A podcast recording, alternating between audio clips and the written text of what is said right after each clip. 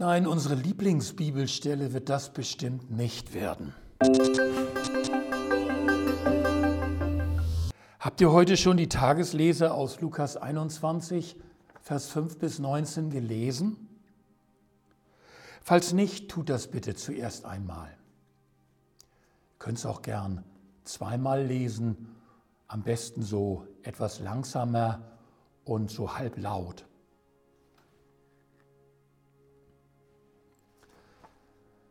Nein, unsere Lieblingsbibelstelle wird das bestimmt nicht werden.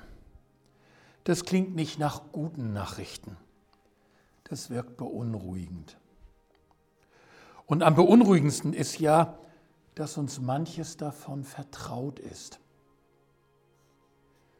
In keinem Jahrhundert hat es so viele Kriege mit so vielen Toten gegeben wie im 20., 21.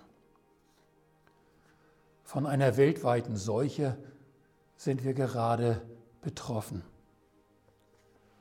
Und in keiner Zeit wurden so viele Christen verfolgt wie in den letzten 50 bis 100 Jahren. Eine harte Botschaft wird nicht besser dadurch, dass man sie verschweigt. Das sehen wir ja auch zum Beispiel an den Corona-Leugnern oder Bestreitern der fortschreitenden Klimaschäden das macht es nur schlimmer.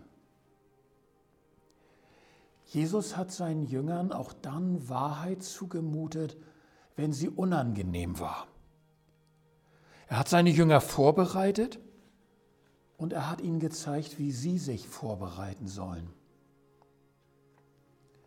Übrigens gelten die hier angesprochenen Dinge nicht nur für eine Zeit, zum Beispiel für unsere.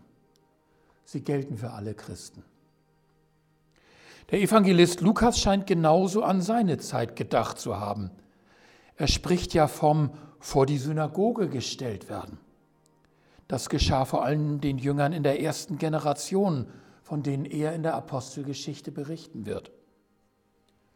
Und beim Zeugnis vor Königen und Statthaltern dürfte ihm zum Beispiel vor Augen gestanden haben, wie Paulus vor dem König Agrippa und dem Statthalter Festus seinen Glauben verantworten musste. Wichtig erscheint mir für uns zweierlei. Erstens, Jesus sagt seinen Jüngern nicht nur die Wahrheit, was auf sie zukommen kann. Das wäre nur die negative Hälfte. Das würde uns nur Angst machen. Er sagt ihnen auch, wie sie darin bestehen sollen. Und er sagt ihnen, wie er ihnen darin beisteht. Achtet doch beim Lesen einmal auf alle Anweisungen, wie wir uns verhalten sollen. Wenn ihr es gründlich machen wollt, könnt ihr das auch mal stichwortartig unterstreichen oder rausschreiben.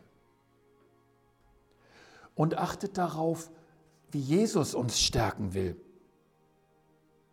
Denn allein könnten wir in solchen Situationen nicht bestehen. Aber durch Jesus Kraft und Weisheit haben Christen bestanden und tun es bis heute. Und wir dürfen die Christen, die in solchen Prüfungen stehen, nicht vergessen in unserem Gebet. Und das Zweite, Jesus sagt uns, was das Ziel ist. Und das ist nicht, dass diese Welt in Klump und Asche gehen soll, sondern dass er sie erneuern will und wir das Leben gewinnen sollen. Was muss dieses Leben wert sein? Wenn so viele Menschen sogar ihr Leben dafür eingesetzt haben. Als allererster Jesus selbst.